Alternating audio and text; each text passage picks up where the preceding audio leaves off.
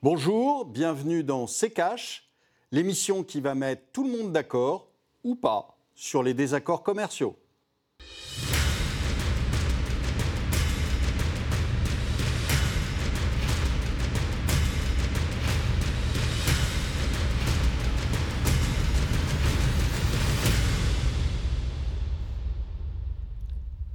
Bonjour, aujourd'hui nous allons vous parler de l'accord, l'accord qui a été signé entre la Chine et les États-Unis, euh, accord commercial.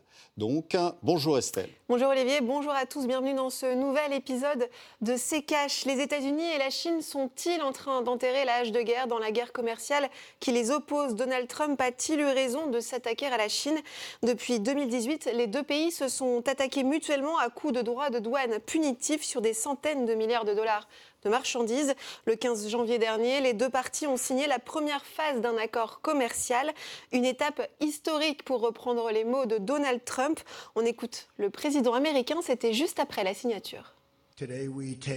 Aujourd'hui, nous franchissons une étape importante qui n'a jamais été franchie auparavant avec la Chine, vers un avenir de commerce équitable et réciproque, alors que nous signons la première phase de l'accord commercial historique entre les États-Unis et la Chine.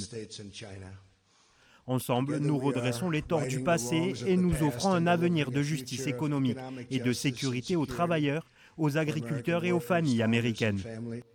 Olivier, avec cet accord, la guerre commerciale euh, entre la Chine et les États-Unis est-elle derrière nous? Non, bien sûr que non. Elle est devant et elle n'a jamais été autant devant que, maintenant. Euh, cet accord, c'est un accord politique pour des raisons internes, euh, de politique intérieure, que ce soit d'ailleurs pour les, en ce qui concerne les Chinois qu'en ce qui concerne les Américains. Je vous rappelle que M. Trump est en, phase préélectorale et donc il a besoin d'avoir un accord pour vis-à-vis de, de, la population intérieure qui va bientôt voter. Donc c'est pas euh, le début d'un accord euh, en quoi que ce soit. D'abord parce que cette guerre, elle est beaucoup plus profonde mmh. que juste une guerre euh, commerciale sur des, sur des niveaux de, de taxation ou autre. C'est aujourd'hui la Chine qui remet en cause l'hégémonie américaine. Donc je pense qu'on en réentendra parler après les élections et que là aujourd'hui c'est une toute petite bataille qui a été euh, où on a enterré la hache de guerre euh, pendant euh, quelques mois. Alors Olivier, on va tout de même s'intéresser au contenu hein, de cet accord. Que contient exactement ce texte? On voit cela avec le tiroir cache d'Antoine Vassas. Il fallait bien un accord pour régler ces chamailleries commerciales entre la Chine et les USA depuis des mois, elles avaient des répercussions sur toute l'économie mondiale. Alors, que trouve-t-on dans cet accord? Déjà, la Chine s'est engagée à importer plus de produits américains. Sur deux ans, 200 milliards de dollars de plus par rapport à 2017. En échange, Trump, lui, s'engage à ne pas mettre en place de nouvelles taxes douanières tout en maintenant celles qui sont déjà en place, du moins jusqu'à la phase 2 de l'accord. Oui, on vous l'avait pas dit, cette première signature n'était que la phase 1. La phase 2, elle, promet d'être plus compliquée. Les États-Unis ont en ligne de mire les subventions massives de l'État chinois à ces industries, considérant cela comme de la concurrence déloyale au niveau international. Trump vise également ce qu'il considère comme le vol par la Chine de la propriété intellectuelle des entreprises américaines et demande que des dispositions juridiques contraignantes soient mises en place pour y mettre fin, avec genre des grosses amendes bien dissuasives. Bref, c'est pas encore gagné. Un premier pas a été fait. Enfin, reste à savoir si la Chine, dont l'économie subit un gros ralentissement, jouera bien le jeu, et si elle signera aussi la phase 2 de l'accord. Alors Olivier, Donald Trump a jugé cet accord, je cite, bien meilleur qu'il ne le prévoyait. Vous, quel est votre avis sur le contenu, le contenu de cet accord? Bah, Des mots. Euh, vous avez une Chine qui est en, ralentissement, donc ça m'étonnerait déjà qu'ils importent 200 milliards de plus. Euh, ils en seraient euh, bien incapables. Et, donc, vous signez quelque chose qui ne sera pas réalisé. mais à la limite, je pense que Trump l'a déjà l'a déjà pris en, compte, c'est-à-dire que, je vous dis, tout ce qui l'intéresse, c'est euh, sa réélection et euh, euh, le reste passe après. Donc c'est un espèce de jeu de rôle, si vous voulez, et je pense que les Chinois sont aussi euh, dans une, dans une optique de ralentissement et qu'ils ont besoin d'avoir euh, euh, ces, déclarations d'intention, parce que ça ce ne sont que des déclarations d'intention. Donc le, et le la vraie phase 2, c'est-à-dire, je dirais, la plus contraignante, hein, je ne suis pas certain qu'elle sera signée et qu'elle sera signée en, temps et en heure. Donc voilà, je vous ai dit aujourd'hui, je pense que ça va bien au-delà d'une simple guerre commerciale euh, et qu'on a un, pays qui est la Chine, qui est, euh, euh, est aujourd'hui presque aussi euh, puissante que les États-Unis et la remise en cause de l'hégémonie américaine ne plaît pas aux Américains. enfin, ça, on pouvait s'en douter. Merci Olivier. Allez, on va ouvrir euh, la deuxième euh, partie de cette émission et pour cela, nous recevons cette semaine Sylvie Matelli, économiste et directrice adjointe de l'IRIS, l'Institut de relations internationales et stratégiques. Bonjour Sylvie euh, Matelli. Merci beaucoup d'avoir accepté notre invitation. Bienvenue dans C'est Alors, on l'a évoqué en première partie, la Chine et les USA ont signé un accord euh, le 15 janvier dernier. Selon vous, euh, la guerre commerciale est-elle terminée? Alors, la guerre commerciale n'est pas terminée. On est en pause, en trêve, parce que les deux parties avaient un véritable intérêt à ce qu'on calme le jeu quelque temps. Donald Trump, ça a beaucoup été dit parce qu'il entre en campagne et qu'il avait besoin, pas tant de calmer euh, le, jeu, mais plus d'accumuler des succès. Et c'est un succès, euh, c'est un succès pour lui et il l'a bien présenté comme tel. Et puis les Chinois, parce qu'ils se retrouvent quand même confrontés à un certain nombre de difficultés. Alors, c'était le ralentissement économique depuis plusieurs années. Euh, ça a été les événements à Hong Kong également, et puis plus récemment la crise sanitaire qu'ils traversent. Donc ils n'avaient pas besoin en plus d'une guerre commerciale qui s'amplifie. Ils étaient bien contents que, que les choses se calment. Euh, sur l'accord même, Donald Trump l'a qualifié euh, d'historique. Pour Olivier, c'est plutôt un accord politique. De vous, euh, qu'est-ce que vous, quel est votre avis là-dessus? Oui, c'est un accord historique si on considère que c'est le premier vrai accord euh, suivi de faits euh, de, cette guerre commerciale. Euh, ça reste malgré tout un, élément assez, assez logique dans cette guerre commerciale et dans la relation États-Unis-Chine. Je ne suis pas sûre que ça marque un changement profond et structurel des relations établies par le président Trump et l'administration américaine entre la Chine et les États-Unis. ce qui est certain, c'est que c'est effectivement quelque chose de très politique c'est que les sujets qui sont listés, on n'en sait pas grand-chose, hein, à part les 200 milliards mhm. euh, d'importations euh, que, compromis euh, la Chine, d'importations américaines compromis la Chine. par contre, le nombre, les sujets évoqués, il y en a sept, on ne va pas tous les citer, mais parmi les sujets évoqués, il y a la plupart des dossiers qui fâchent, la question du taux de change, la question de, du respect de la propriété intellectuelle, la question des subventions aux entreprises de la part des autorités chinoises, etc., etc. Donc on a fait une liste un peu à la prévert des sujets qui euh, gênaient les Américains. Et c'est vrai que de ce point de vue, tout, y est quasiment. Mmh, Olivier, une réaction? Alors c'est assez drôle d'entendre euh, justement euh, parler du, taux de change parce que le dollar n'est jamais manipulé hein, en rien bien sûr. Donc non, c'est l'hôpital qui se fout de la charité là-dessus. mais non, tout ça, tous ces points font partie de la phase 2. Hein, pas, du, pas de la première signature. La première signature, c'est la promesse des Chinois. Les promesses n'engagent que ceux qui les, croient, et donc euh, la promesse des Chinois d'importer 200 milliards de plus. Vu pour l'instant euh, l'état de ralentissement de la Chine, moi les 200 milliards, je veux les voir, je ne suis pas sûr qu'on les verra.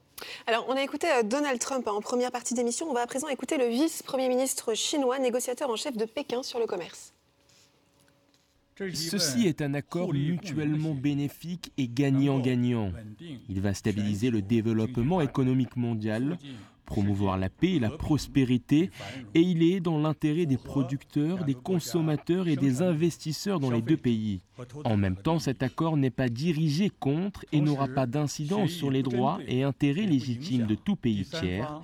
Il est conforme aux règles de l'Organisation mondiale du commerce.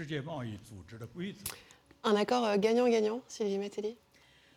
Un accord gagnant-gagnant, ça dépend de quel point de vue on se place. C'est vrai que les Chinois ont ont cédé sur beaucoup de points. Je pense qu'ils jouent la montre aussi. Ils savent très bien qu'ils ont jusqu'à la fin de l'année pour se mettre en accord avec cet accord, pour acheter 200 milliards de produits américains.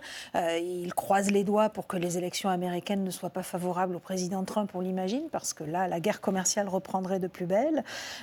du côté américain, on n'a pas beaucoup d'informations sur ce qui a été cédé, à part la non-imposition de nouveaux mhm. droits pendant un certain nombre de mois. C'est quand même très faible par rapport à ce qui a été concédé par la Chine. Par contre, il est clair que la Chine, et on l'a vu depuis le début de cette guerre commerciale, avait quand même beaucoup plus à perdre que les États-Unis dans cette guerre commerciale. Il faut rappeler que la Chine, le premier marché chinois, c'est les États-Unis, alors qu'à l'inverse, pour les États-Unis, le marché chinois n'est que, que le troisième marché derrière le Canada et le Mexique. Donc on est sur des enjeux qui sont très différents et finalement, les États-Unis avaient plus à gagner qu'à perdre et la Chine beaucoup plus à perdre que les États-Unis. Mhm. Donc bien évidemment, il était logique dans ce, dans ce rapport de force que les Chinois soient prêts à céder plus. Alors les États-Unis vont tout de même maintenir des droits de douane sur plus de 370 milliards de dollars de produits chinois tant que la deuxième phase euh, de l'accord ne serait pas signée. Euh, comment expliquer finalement que la Chine aussi, euh, que la Chine clairement perd un peu de, terrain. Euh. Mm. C'est ce qui est intéressant, c'est qu'on a beaucoup, en tout cas l'administration américaine a beaucoup insisté sur le fait qu'elle n'imposait pas de nouveaux droits de douane, mais il faut bien entendre de nouveaux. C'est-à-dire les anciens restent et, rien ne change de ce côté-là. Et, en fait, encore une fois, on est dans une situation où le rapport de force n'était pas favorable à la Chine, qui, outre la relation commerciale qu'elle a et qui est beaucoup plus importante pour elle euh, avec les États-Unis que l'inverse, il, est clair qu'il y a aussi toutes les difficultés que rencontre aujourd'hui la Chine, difficultés économiques difficultés politiques, difficultés sociales, qui font que euh, se, ralentir ou réduire la pression de ce côté-là était, euh, était urgent pour ce pays. Olivier? Vous avez vu euh, que depuis le, le, déclenchement de cette guerre commerciale, le, déficit vis-à-vis de la Chine, le déficit commercial américain vis-à-vis de la Chine a même plutôt évolué en hausse, donc ne s'est pas réduit du tout, donc très peu. Et donc, euh, euh, ce qui prouve bien que, pour l'instant, en tout cas, les droits de douane n'ont pas eu un effet euh, extraordinaire sur, leur, sur leurs importations. Je ne suis pas convaincu tout de même que le jeu ne soit pas plus équilibré qu'il n'y paraît. C'est-à-dire que euh, je, suis d'accord sur le fait que euh, la Chine a beaucoup à perdre puisqu'elle exporte mm. beaucoup aux États-Unis, mais enfin, il y a quand même aussi énormément d'entreprises américaines qui sont euh, implantés euh, en Chine, euh, dont Apple, dont les, fleurons de, de, de l'industrie américaine. Et puis, et puis, il y a une deuxième chose, il y a aussi ces histoires de, de, terres rares dont, les Américains ont besoin. Et je rappelle que c'est la Chine qui en a le quasi-monopole, même le monopole d'ailleurs du traitement, puisqu'ils ont racheté le, seul, le seul endroit où on produisait des terres rares aux États-Unis. Donc euh, ils sont propriétaires de ça aussi. Donc euh, on a, on a, quelque chose qui, à mon avis, est plus équilibré qu'il n'y paraît, bien qu'il y ait beaucoup de produits chinois, et surtout des produits chinois de bas de gamme, euh, qui soient exportés aux États-Unis. Alors, on va marquer une courte pause et on revient dans un instant.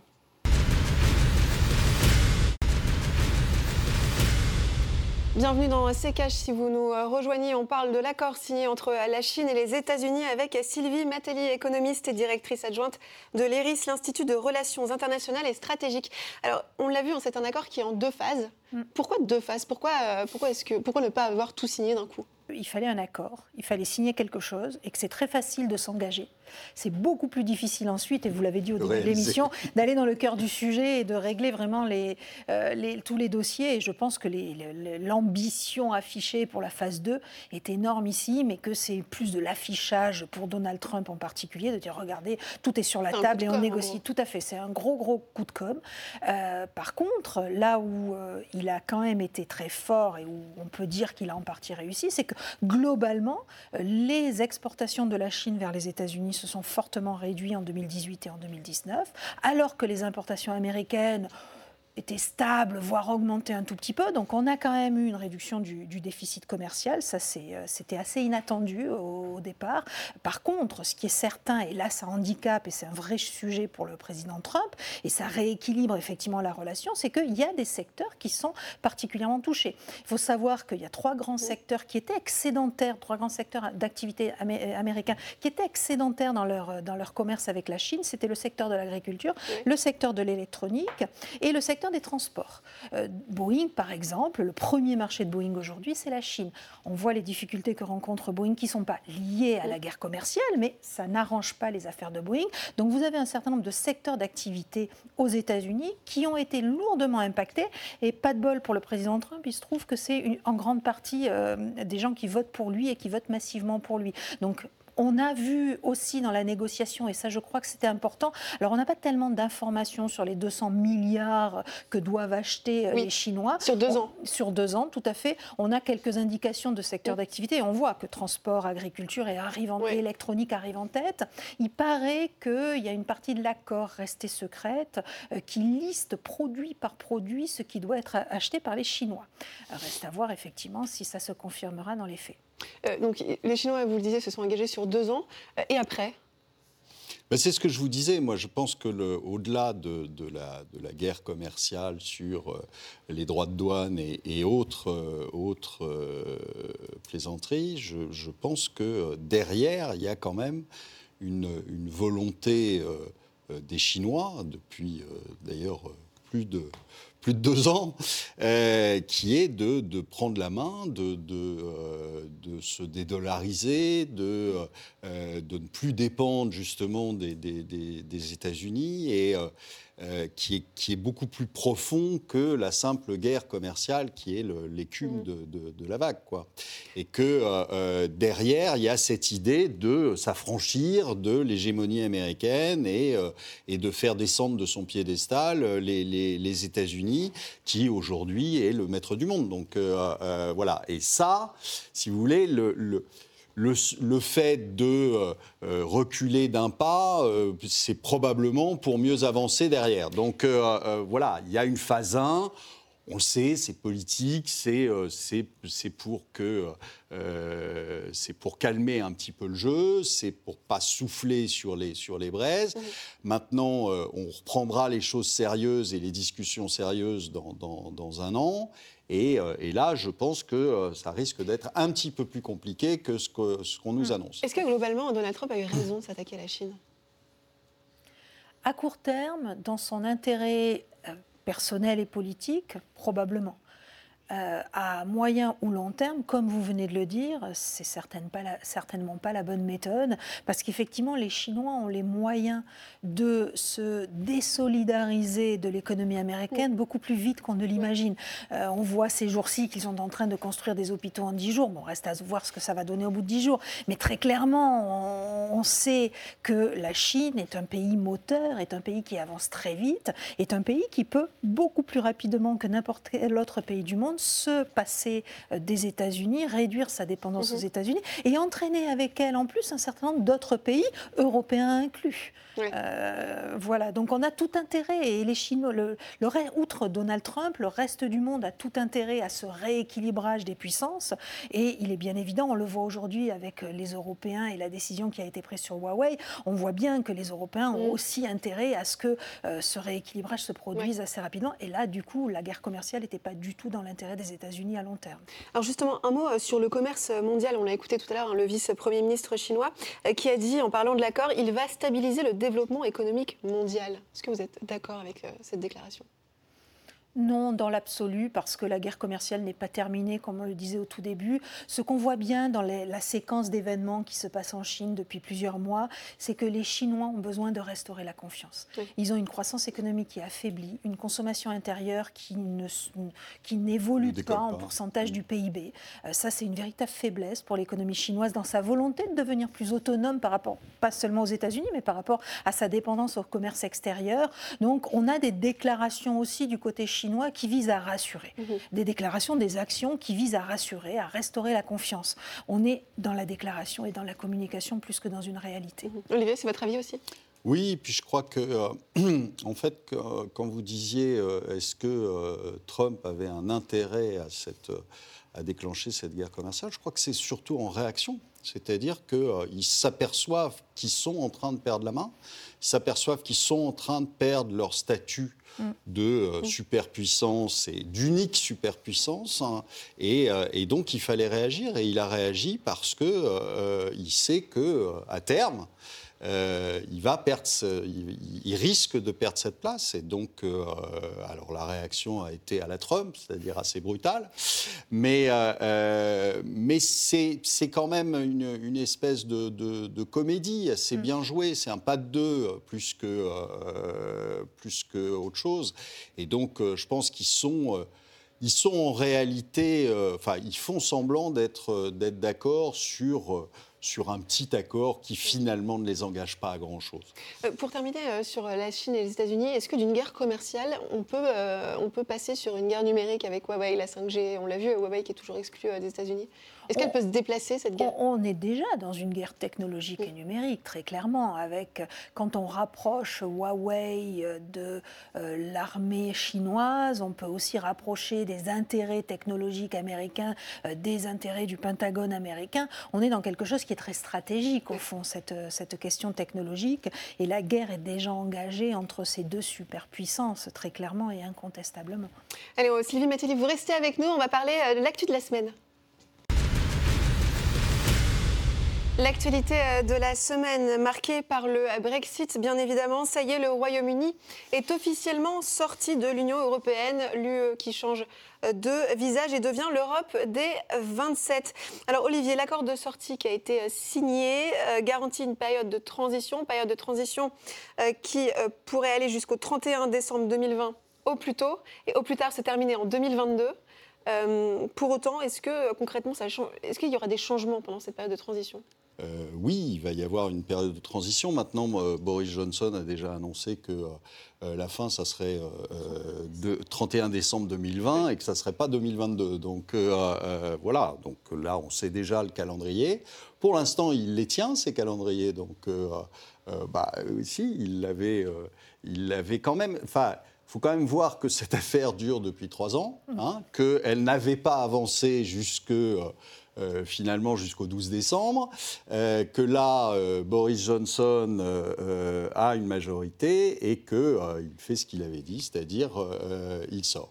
Alors, je pense que la, la situation a bien été résumée d'ailleurs de cette histoire par le dernier discours de Nigel Farage, euh, où il dit euh, euh, les Anglais aiment l'Europe, mais pas l'Union européenne.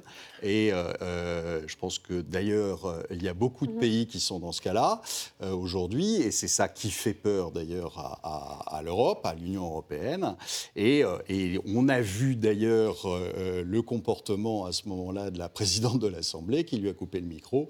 Mhm. donc on voit que c'est toujours une grande démocratie, l'Union européenne. Sylvie Matéli, selon vous, la période de transition n'ira pas au-delà du 31, janvier, du 31 décembre 2020 alors, moi, je me rappelle un 31 octobre 2019 où euh, Boris Johnson, pendant quatre mois qu'il était Premier ministre, expliquait Je ne demanderai pas de report, je ne demanderai pas de report, on sortira au 31 octobre. Et puis, je crois que c'est à 21h20, euh, quelques heures avant minuit, euh, qu'il a envoyé un email à la Commission européenne en demandant si un report jusqu'au 31 juillet, pour, jusqu'au 31 janvier, pouvait lui être accordé. Donc, je, tout ça pour vous répondre, j'en sais rien. Effectivement, il est assez déterminé quand il veut quelque chose, puisque au final, au 31 janvier, le, Royaume-Uni est sorti de, l'Union européenne. Euh, est-ce que ce sera avec ou sans report? Ça, c'est la question. Euh, sachant que jusqu'au 31 décembre 2020, rien ne change. L'Union, le Royaume-Uni reste est sorti de l'Union européenne, mais reste respecte toutes les règles de cette union, respecte et bénéficie de tous les accords, sans pour autant avoir voix au chapitre et, participe d'ailleurs au budget de l'Union européenne. Donc pas d'impact pour les, les citoyens des deux parties? À court terme, jusqu'au 31 31 décembre, euh, non pas du tout, aucun impact. Merci euh, beaucoup Sylvie euh, Matéli d'avoir été parmi nous. Je rappelle que vous êtes économiste et directrice adjointe de l'IRIS, l'Institut de Relations internationales et stratégiques. Le débrief des commentaires. Olivier, notre précédente émission était consacrée à la Grèce. Voici les commentaires sélectionnés. Celui de Cagne 31. Les Grecs ont fait n'importe quoi. L'Europe a accordé un crédit revolving à un surendetté sous curatelle.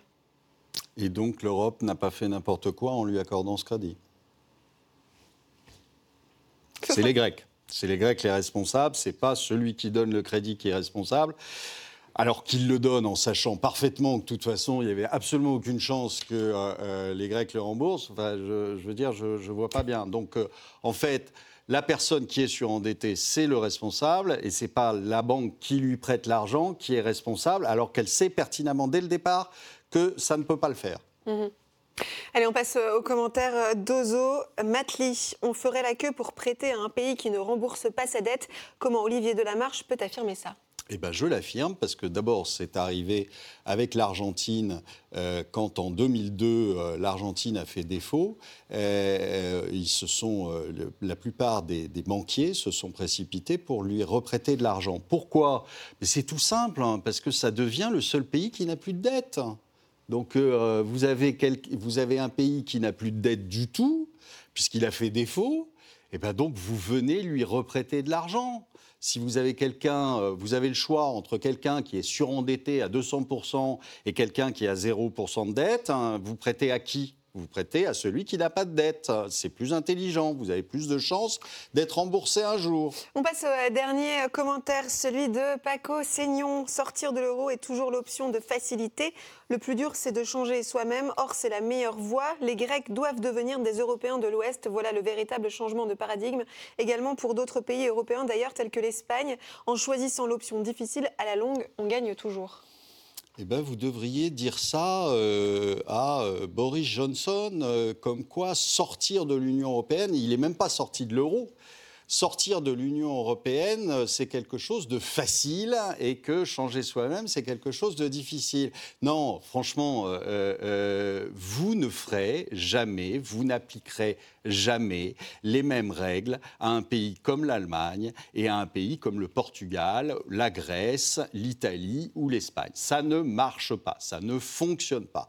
On sait qu'appliquer la même règle, donner la même monnaie à des pays qui sont aussi différents structurellement, euh, ça n'est absolument pas possible. Soit le plus rapide est obligé de se lester et de ralentir, soit le plus faible euh, ne peut pas suivre le rythme de toute façon, quoi qu'il arrive.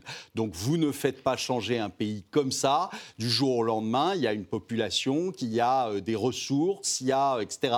Et vous ne le modifiez pas par un claquement de doigts. En revanche, vous pouvez le faire sortir de l'euro et vous pouvez à ce moment-là lui redonner des chances parce qu'il a une autonomie qu'il retrouve et il peut vivre avec quelque chose qui lui est adapté. Essayez, quand vous chaussez du 50, de marcher avec des chaussures qui euh, font pointure 40. Vous allez m'en dire des nouvelles. Merci euh, beaucoup, Olivier. C'est la fin de cette émission. Merci de l'avoir suivi. On se retrouve la semaine prochaine pour un nouveau numéro. En attendant, vous pouvez réagir à cette émission sur les réseaux sociaux avec le hashtag RTCash. Et vous pouvez aussi retrouver nos précédentes émissions sur notre site internet à l'adresse rtfrance.tv. Olivier, un dernier mot accord ou grande comédie, euh, plutôt grande comédie.